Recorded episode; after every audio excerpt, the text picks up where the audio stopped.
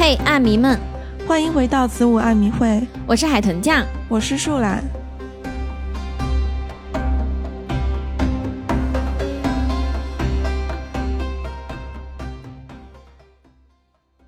今天我们要讲一起日本的案件。那说到这个案子，它还跟一个著名的动画电影有些奇妙的联系，嗯，就是出品于吉卜力工作室宫崎骏的《龙猫》。是的，相信很多朋友应该都看过或者听说过吧。嗯，但是不知道你们有没有听说过哈？就是坊间一直有一个传闻，就是说龙猫其实映射了一起发生于一九六三年五月一日的悲惨命案，人称霞山事件。就是说这个动画里面的主人公映射了霞山事件的被害者，而龙猫看起来温柔可爱，实则暗示着死神的身份。对，而且还有一些细节。比如说，《龙猫》里的主人公两姐妹，一个叫做高月，一个叫做梅，而这两个名字呢，高月是日语里面五月的别称，啊，当然这个也是从我们中国古代传过去的叫法哈。而梅呢，它是英语妹的日文音译，所以说这两个名字都是五月的意思，刚好就是那个霞山事件案发的月份。嗯，那迫于这种传闻的压力。二零零七年的时候，吉卜力官方甚至发过声明辟过谣，说他们的龙猫没有映射那起命案。可是巧合的是，他们发声明的时间是五月一日，而五月一日这天刚好又是案件发生的那天，相当于是被害者的忌日。对，所以这个巧合怎么说呢？又引发了很多人的联想。嗯，没错。那么接下来我们就一起来看一看这一起著名的霞山事件。到底是怎么一回事儿？时间回到一九六三年五月一日的岐玉县霞山市，被害者是一个名叫中田善之的女孩，她家是当地的富农，家里有许多住宅、房屋、农田、土地，就是大家可以理解为类似地主那种。中田家中兄弟姐妹众多，中田善之是这家的四女儿，还有三个哥哥、两个姐姐和一个妹妹。当时就读于川越高中的入间川分校，是一名高中一年级的学生。事发的五月一日是他十六岁的生日。下午三点半放学之后，他高高兴兴地从学校出来，准备回家和家人一起庆祝自己的生日。那家里人也做好了料理，等待着女儿回来。然而，这却是他被人见过的最后一个时间点，此后便去向不明。家里人等到六点五十分的时候，再也坐不住了，因为按理说善之早该到家了才是。于是善之的大哥便前往学校去查看情况，但是学校那边的人也不知道善之去了哪儿。大哥回到家中已经是七点半了，善之依然没有回家。那隔了十分钟，大约七点四十的样子，大哥发现，哎，前门的玻璃门那儿夹着一个信封，里面是一封勒索信。内容大概是说，五月二日晚的十二点，让一名女性带二十万现金到佐野屋门口。我的一个朋友会开车前去，把钱交给他。敢迟到一分钟，敢报警，或者发现有其他人，我们就会撕票。如果我朋友没有按时返回，孩子也会没命。你们就去西武园的池塘里找你们的孩子吧。如果我朋友按时返回了，那么孩子一个小时就会安全回家。而且信封里还装着善之的学生笔记，这证明了这封勒索信的真实性。善之真的被人绑架了。嗯，而且这儿应该能够推测出来，犯人是在七点半到七点四十这十分钟的时间里面把信夹在这儿的。啊，是的，因为七点半的时候那个大哥他回家的话，按理说应该是可以看到的嘛。但是那个时候他还没有发现门口有信封，没错。然后中田一家人也没有犹豫啊，他们就赶紧报了警。啊，虽然信上威胁到别报警，哎，但是这种情况呢，还是相信警察好一点嘛。对，警方接到报案后，判断这是一起绑架案，立马启动了紧急搜查。那他们还准备按照犯人的要求，呃，让中田家的二姐去交付赎金。因为善之的妈妈已经去世，大姐已经出嫁，还有一个小妹妹，嗯，肯定又太小了，所以只能由二姐来。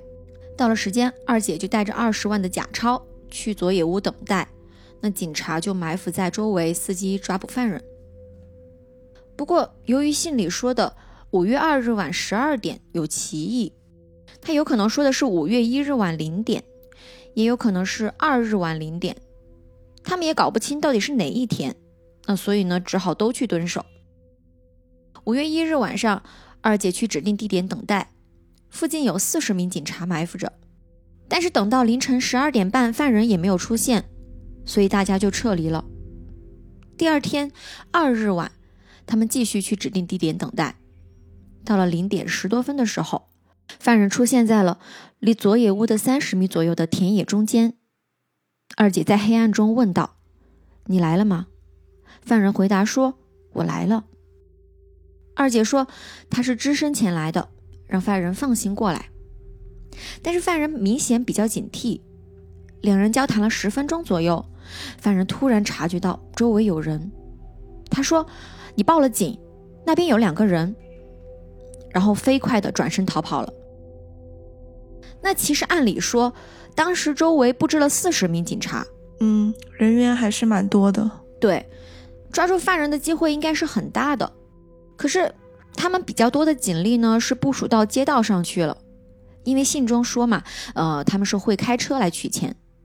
结果犯人却出现在了田野中，而且犯人逃跑的那个路线警力不足，结果就这么让犯人逃之夭夭了。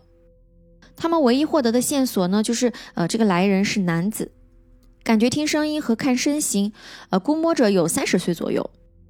那这一失误给警方带来了不小的压力啊。随后他们更是加大了搜查力度。到了清晨，也就是五月三日的清晨，警方动用了警犬来追寻犯人的踪迹。他们在佐野屋的东南方向的田地里，发现了有可能是犯人留下的脚印。警犬根据足迹的气味。一直追踪到了宫根桥这么一个地方，这宫根桥是善之上下学都会经过的地方，但是可惜的是呢，这个气味很可能是被桥下的河流给冲散了，警犬就没法继续再追踪。同时，警方也进行了大规模的搜山，在附近的树林中，他们发现了一根橡胶带，确认是来自善之的自行车。嗯，时间到了案发三天后的四号。被绑架的善之终于被找到了，啊！只是此时的善之，呃，不再是一个活生生的可爱的女孩子，而是被埋在土里的一具尸体。警方在位于入间川的通往树林的一条农田道路上，发现了被埋的善之。他面部朝下，头部的位置下放了一块石头，眼睛被布条蒙住，双手用毛巾被反绑在身后，颈部和腿部也被绳子捆绑。裙子是被掀起来的，内裤被拖到膝盖的位置。经过法医的尸检，确认善之是被手或者手臂勒死的，腿部有伤痕，头后部有一道撕裂伤。这些伤痕，法医推断都是生前造成的。腹部和腿部还有被拖拽的痕迹，一只手的指甲缝里有一块皮肤碎片，那推测呢，这个也许是挣扎的时候抓挠犯人给留下的。而且他生前遭到侵犯，在他的阴道里采集到了精液和 B 型血，所以据此推测，犯人是 B 型血。此外，还发现他的阴道瓣上有一条裂缝，那这个阴道瓣呢，就是大众俗称的处女膜。这条裂缝没有出血，而且至少是一周前形成的。但是关于这个裂缝的形成呢，也是有很多种说法。嗯，因为客观来讲嘛。平时有一些剧烈的运动也可能会造成这个阴道瓣膜的损伤，对吧？嗯嗯。善知的胃里面呢残留着约二百五十毫升的粥状的食物，根据这个法医推断，他应该是在午饭后不超过三小时的时间里死亡的。根据尸斑的情况推测，他死亡后应该是被仰面放置了六小时左右，然后才被面朝下放置。嗯，这个死状是。相当的凄惨呀！我觉得真的无法想象尸体找到之后，他们中田一家人是多么的崩溃。而且出事的那天本来还是善治的生日，哎，是啊，其实本来一家人应该在一起，就是很其乐融融的庆祝的。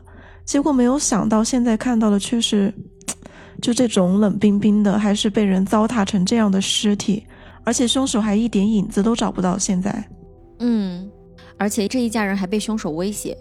对，而且根据法医的检测，其实善之在一号的那天马上就被杀害了，结果凶手还写了勒索信，想要去勒索钱财，就真的是很丧心病狂。对呀。就是根本就没有想让他活的意思嘛。嗯，那我们来整理一下目前为止获得的凶手的信息。那首先，男性这一点是可以确定的。其次，凶手很有可能文化水平不高，因为那封勒索信上的字歪歪扭扭，很难看，且多处有写错、划掉重写的地方。然后他指定的地点是附近的铺子佐野屋，信中还提到。去西武园的池塘里找你孩子吧。从这些地点能看出，嗯，凶手应该就是当地人，比较熟悉附近的环境。那根据这些信息，宫根桥下的石田养猪场就引起了警方的注意。还记得我们前面说过，呃，警犬追踪的那个地方宫根桥吧？对，它下面有个养猪场，里面的工人基本是男性啊，都不是什么高文化水平的人。而且咱们也说了。呃，这宫根桥还是善之上学的必经之地，于是警方立马去养猪场询问。从老板口中得知，养猪场最近丢失了一把铁锹。哎，大家知道，呃，善知是被埋在土里的，那铁锹可以挖土嘛？它不就有可能是埋尸的工具吗？而这把铁锹，只有养猪场他们内部的人才知道在哪儿。所以警方就开始怀疑，呃，凶手很有可能就是来自这个养猪场。时间到了五月十一日，一位农民在距离尸体发现地点一百二十多米处的地方找到一把铁锹，并立马通知了警察。经调查，这把铁锹就是养猪场丢失的那把。铁锹上面粘附的土和埋尸地点的土是一致的，那可以确定啊，这就是埋尸的工具。那这样一来，养猪场人员的嫌疑就更加大了。但是很可惜的是呢，对他们的调查并没有什么新的进展。后来，直到五月二十三日，案子才迎来了转机。有一个叫做石川一雄的二十四岁男子，因为斗殴和盗窃被逮捕。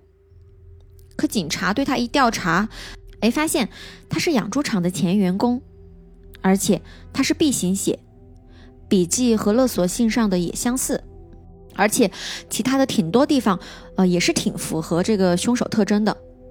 石川文化水平低。初中的时候就基本不怎么去上学了，非常的顽劣，从小就各种偷鸡摸狗、打架斗殴，后来还被学校给开除了。十三四岁的时候，呃，他就因为偷东西等一些事情嘛，进过局子。那认识他的人对他的评价都挺负面的，说他是个暴躁、阴郁、让人毛骨悚然的人。那他没读书了之后呢，就在各种地方打工。但是呢，啊，总是因为啊工作出错呀，和同事不和啊，等各种原因嘛，就辞职或者是被开除。比如说，他曾经的一个同事说，他心情不好，感到厌烦的时候，啊，就会故意的乱干活。还有同事说，他曾经当着别人的面，把一只活着的小猫直接扔进了大烤箱。那不仅如此，石川还沉迷于赌博。就是赌马呀，赌自行车赛呀，打麻将啊，反正各种赌博嘛。那这里就要提一下，勒索信中不是写了一句“去西武园的池塘里找你的孩子”吗？那恰巧石川就很爱去那个西武园的一个自行车赛场，所以说这个石川不好好工作，还是个赌狗，当然经济状况也不可能好。他没钱的时候，甚至还卖血去赌。后来到了一九六二年的十月。他进入石田养猪场工作，但是呢，在这儿他也只是干了四个月就辞职了。原因是他弄坏了别人的摩托车，还不愿意从自己的工资里扣除这个修理费给别人。后来他因为赌博欠下赌债，实在是没钱了，便回了父母家。但是和家里人呢也是矛盾不断，连他的兄弟姐妹都不想让他住在家里。嗯，所以看得出来，这个石川就是一个。品行差、性格差，还有很多不良嗜好的一个混混，嗯，而且他还有虐待动物的这种行为，就确实看得出来性格比较暴虐。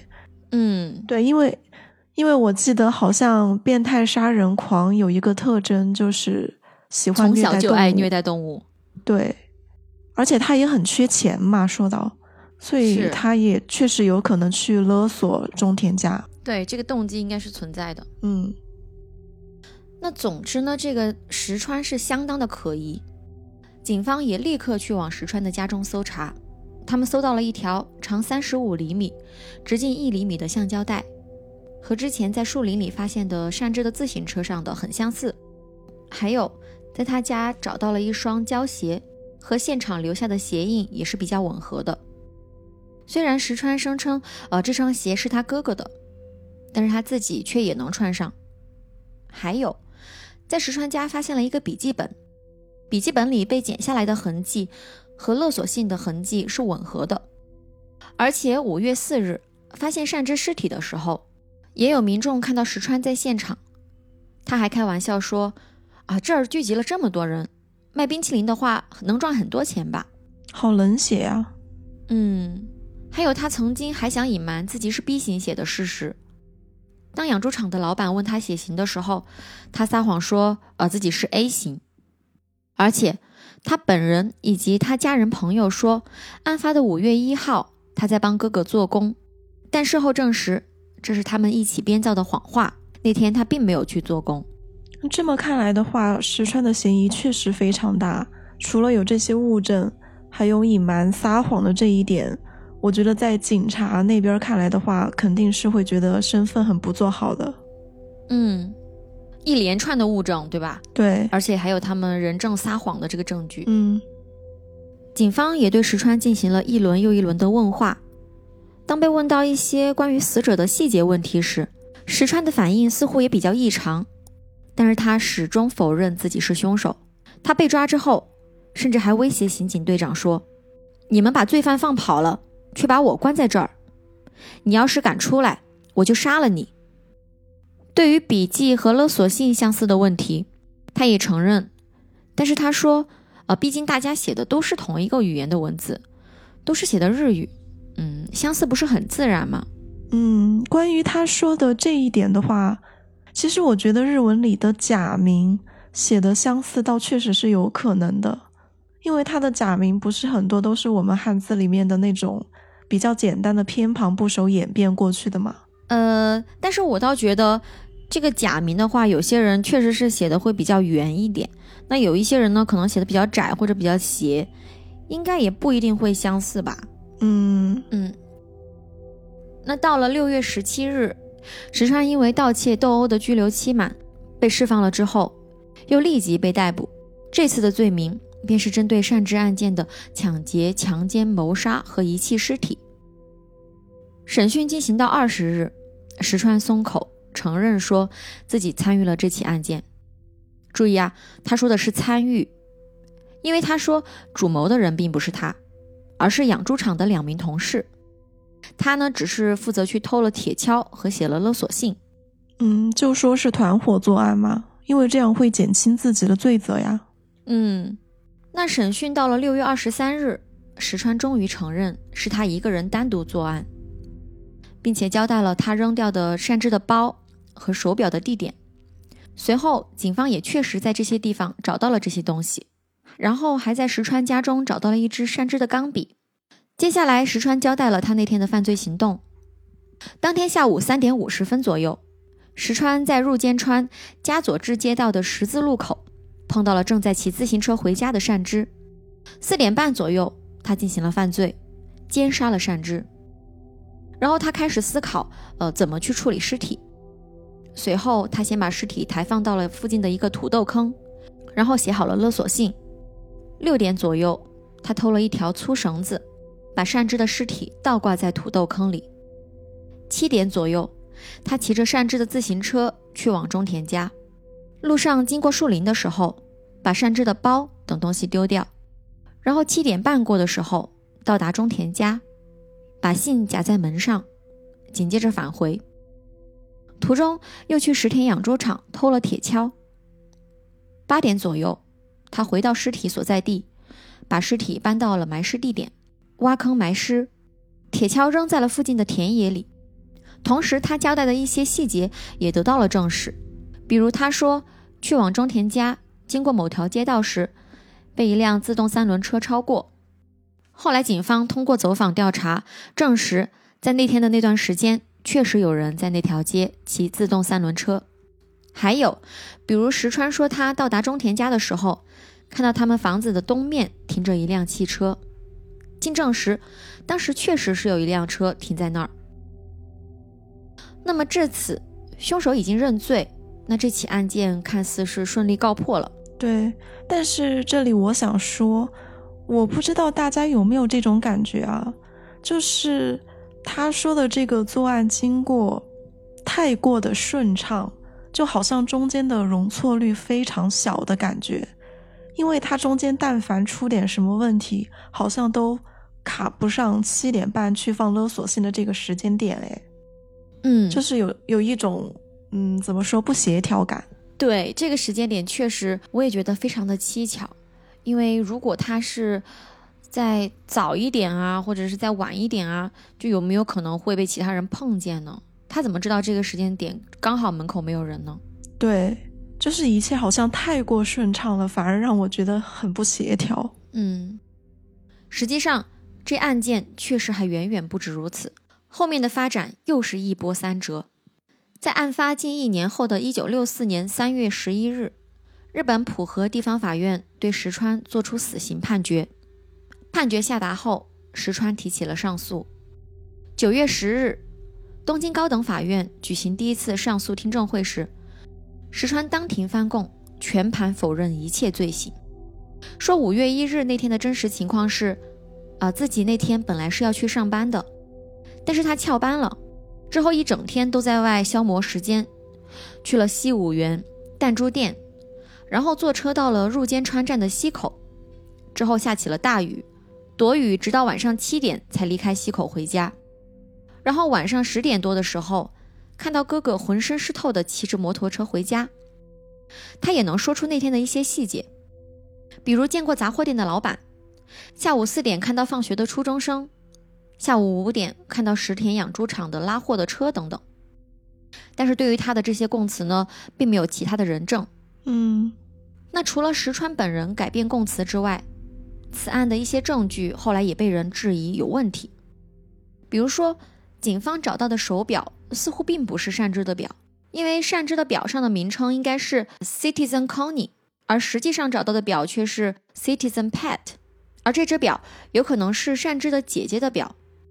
还有，警方找到的钢笔里面装着的是蓝黑色墨水，而善之使用的钢笔实际上是用的浅蓝色墨水。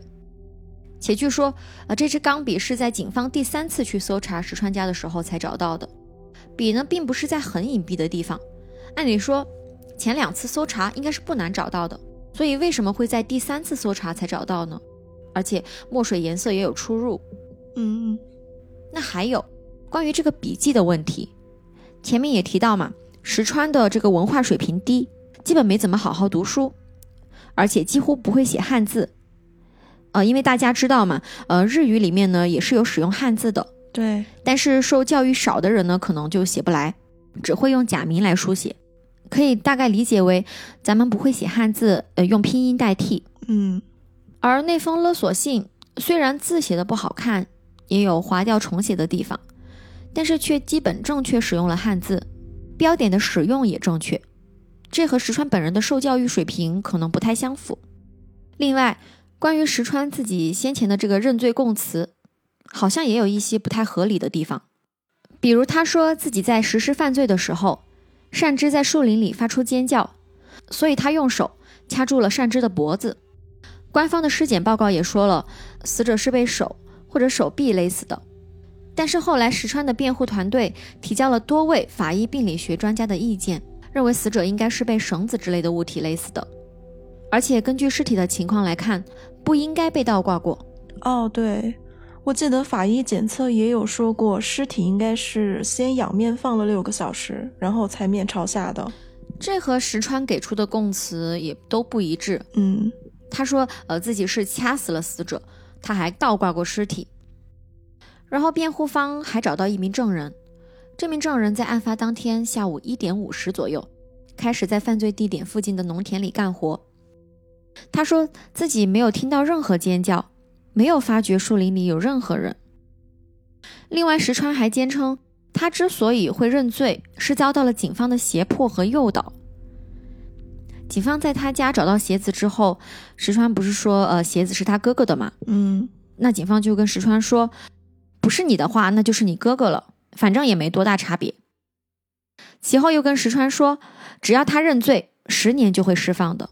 那据说在被判刑之后，石川意识到啊自己被欺骗了，所以才翻供。嗯，那所以听到这儿的话，大家也可能会有点怀疑，说当初警察难道是因为？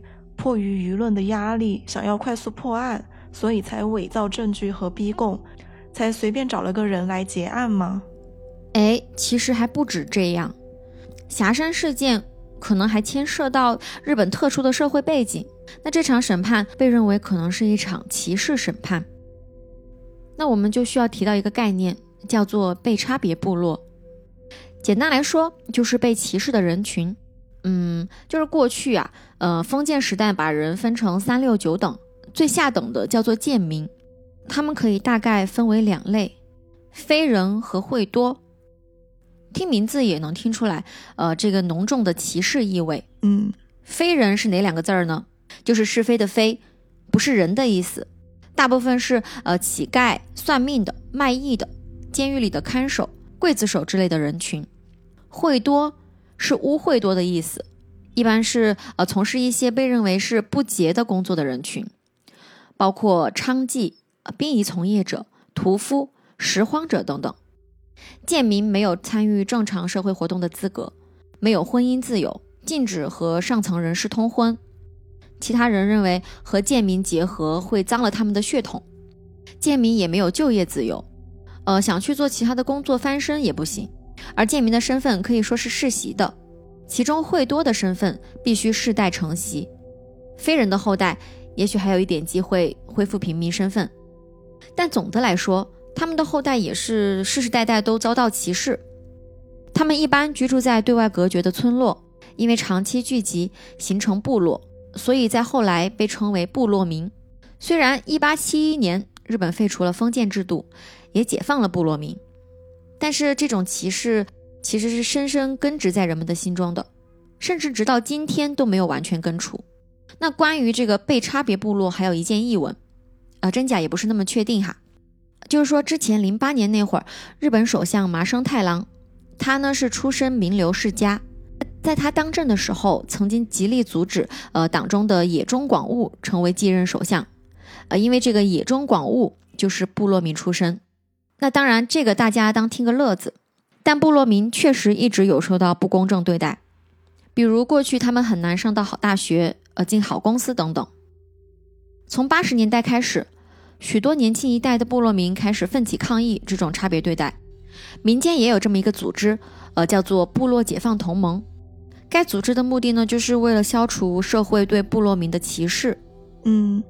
我其实也是通过这个案件才第一次知道日本的这种阶级划分，哎，而且居然直到现在都还残留着影响，就让我想到了那个印度的种族等级，就是婆罗门啊、首陀罗之类的。对，这个大家熟悉历史的应该都非常清楚。嗯，那关于这个事儿呢，和霞山事件又有什么关系呢？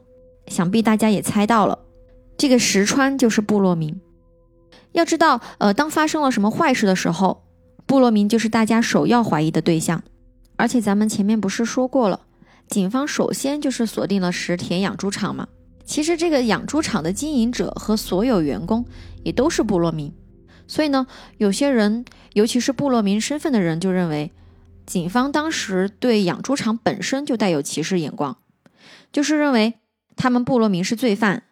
由此就可能会在案件侦查中，为了让部落民成为真凶而造假逼供等等。嗯，那所以总结来说，就是大家怀疑警方，第一是因为抓不到凶手，舆论压力太大了，想要快点结案。嗯，第二就是存在对部落民的歧视，结合这两点，所以才抓了部落民的石川来当替罪羊，促成了冤案。对。确实这么一想，还是有点可能哈。嗯，不过这里还是要提一下，石川在一九六四年八月的时候见过一个叫做荻原佑介的男人。这个荻原是石川父亲的朋友，他是一个部落民解放活动家。据说，是他向石川提供了建议。接着之后九月的听证会上，石川就翻供了。所以说，石川这边有没有可能是呃故意利用他这个部落民的身份，来为自己谋求无罪判决呢？也不太好说。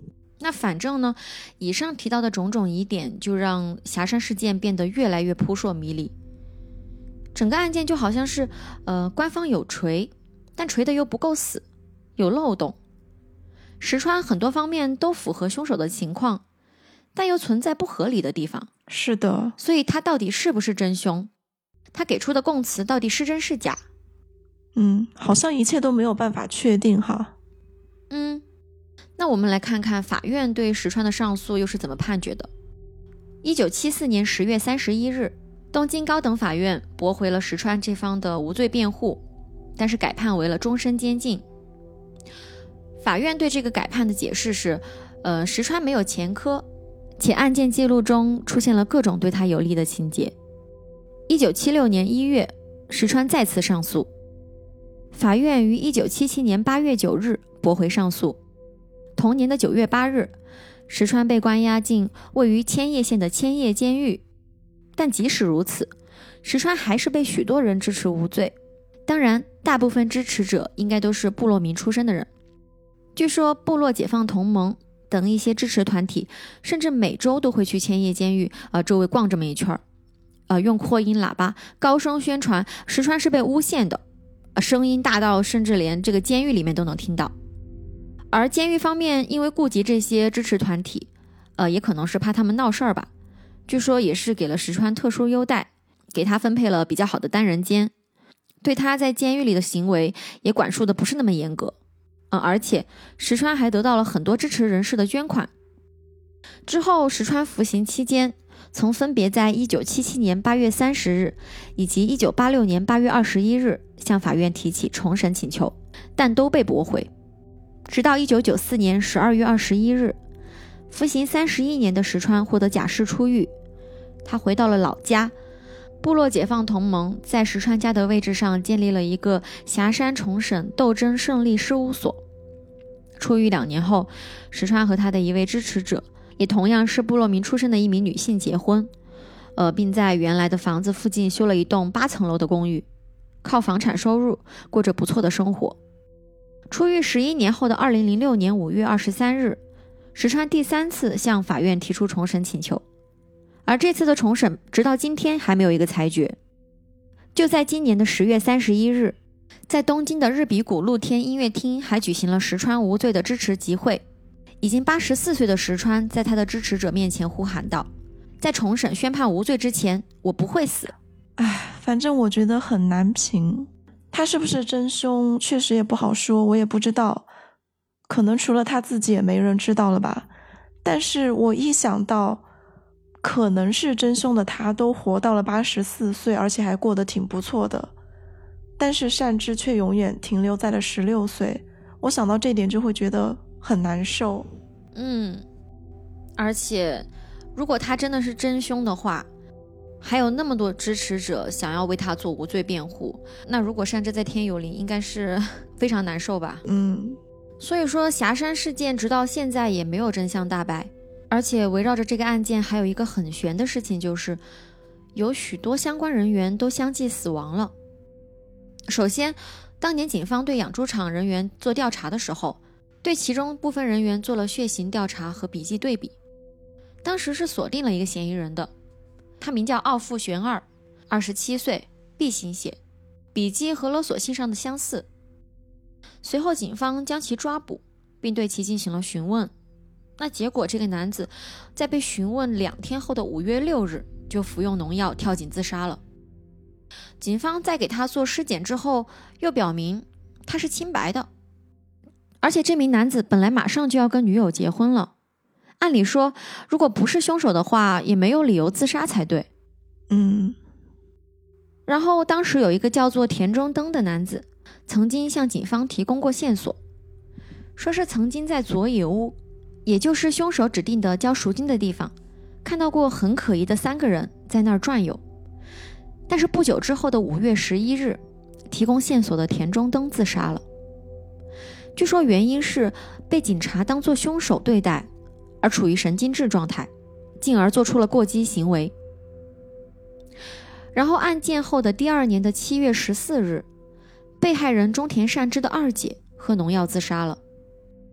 一九六五年九月三日，当年交赎金时被凶手发现的两名警察的其中一个，在家里浴室洗澡时意外身亡。一九六六年十月二十四日。石田养猪场老板的兄弟被发现死在附近的铁轨上，警方定性为自杀。一九七七年十月四日，善之的二哥上吊自杀，据说是因为他经营的餐馆生意不佳。但问题是，我们也说了，呃，中田家是比较富裕的，所以好像经营失败也没有必要走上绝路啊。那从外界的角度看来，也是有点奇怪的。嗯，一九七七年十二月十九日。追查霞山事件的一名记者片桐刚三遭人袭击殴打致死，凶手没有查明。那反正据说呢，相关人员死亡多达十几人，真的非常蹊跷。对，也许都是巧合，但是也难免让人有了很多遐想空间。嗯，尤其是，啊，就比方说被警察当做嫌疑人调查的那个奥弗玄二。还有提供线索的田中登，感觉都死的挺蹊跷的。嗯，没错啊。对，所以所以就也很符合外界有些人的猜测嘛，就觉得警方在调查这个案子的时候，可能可能采取了一些严刑逼供的手段。嗯，呃，可能是在那个年代，呃，警方审讯的这些流程啊、系统啊，也没有那么的完善，就是他们可能为了得到他们想要的结果。比如说，他们想要更高的结案率，会使用一些非法的手段。那在这种系统中，冤假错案肯定就是很难避免的。嗯，而且我觉得中田家真的有点惨，他们家的子女都死了好几个。对啊，而且两个都是自杀的，这个也有点奇怪。对。另外值得一提的是，霞山事件其实早就不是一起单纯的案件，因为石川的背景身份，呃，涉及到被差别部落。事件一开始，背后其实是被日本共产党派的人士支持。后来部落解放同盟又介入，又逐渐和日本新左派站在一队。而新左派是走激进的暴力革命路线的，反对日本共产党这些传统左翼的和平路线。所以随后日本共产党也开始批判部落解放同盟和新左派太过了。他们认定霞山事件就是歧视审判，开展了各种过激活动。仿佛是一种部落民犯罪也不应该受到惩罚的论调。嗯，所以说这起案子以及石川本人，其实早就已经成为了社会斗争的棋子了。嗯，这个案件也就不那么单纯了。对。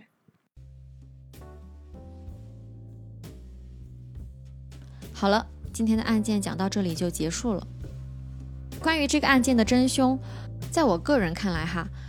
这个石川本人的嫌疑还是非常大的，因为我们前面提到了各种的物证，嗯，包括他在案发的那几个时间段内看到的人证，也都得到了证实。而且我觉得最关键的一个证据就是他的那个勒索信和他本子的那个撕的痕迹非常的吻合，这一点，我觉得这一点是很关键的啊。不过我在网上倒是看到过有一种推测。说其实真凶不是石川，而是石川的哥哥。就这个也符合在他们家找到那些物证，而石川他是为他哥哥顶罪的。呃，一个可能也是受到了警察的诱导，还有一个可能是石川想到，因为他自己平常是个混混嘛，也不赚钱，反而还一身的赌债，而他哥哥是家里面的顶梁柱。所以他也轻信了警察跟他的承诺，说他认罪十年就会放出来，他就帮他哥哥顶罪了。这个是我在网上看到的一种说法，嗯，感觉好像也可以说得通哎。呃，这个逻辑倒是说得通，但是，嗯，他后来完全翻供这件事儿，又让人觉得有点奇怪吧？那他这样不就又可能让他哥重新陷入那种被怀疑的这个风波里面吗？因为他被判死刑了呀，他当然也不想死嘛。嗯，所以，而且我也在想，凶手会不会不只是一个人？啊，这个倒是，因为，对，因为那天他们从作案到去。放勒索信，我觉得这个时间还是很紧凑的。然后他们要处理尸体，要写勒索信，要去计划这些，可能一个人还是稍微有点难办到。对，然后结合有人提供线索说看到过三个人，所以有没有可能真的是团伙作案？是啊，那个看到三个人的人不是也自杀了吗？嗯，他有可能是遭受到了真正嫌疑犯的威胁，也说不定。这么看来，这个案子确实是谜团重重啊。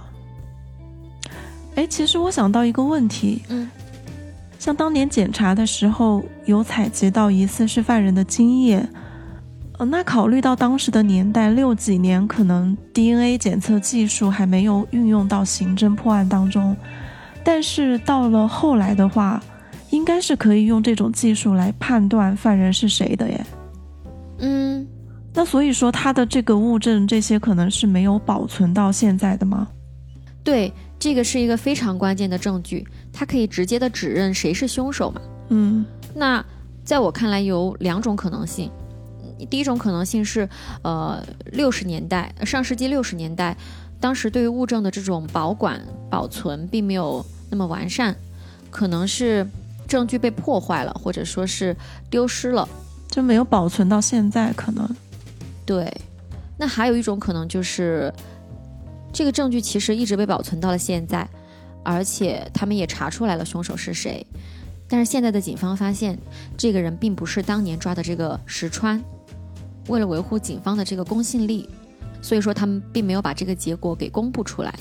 嗯，当然这只是我的一个推测。嗯，那看来这个案件的真相真的是要被石川带进坟墓了，或者说是要被真凶带进坟墓了。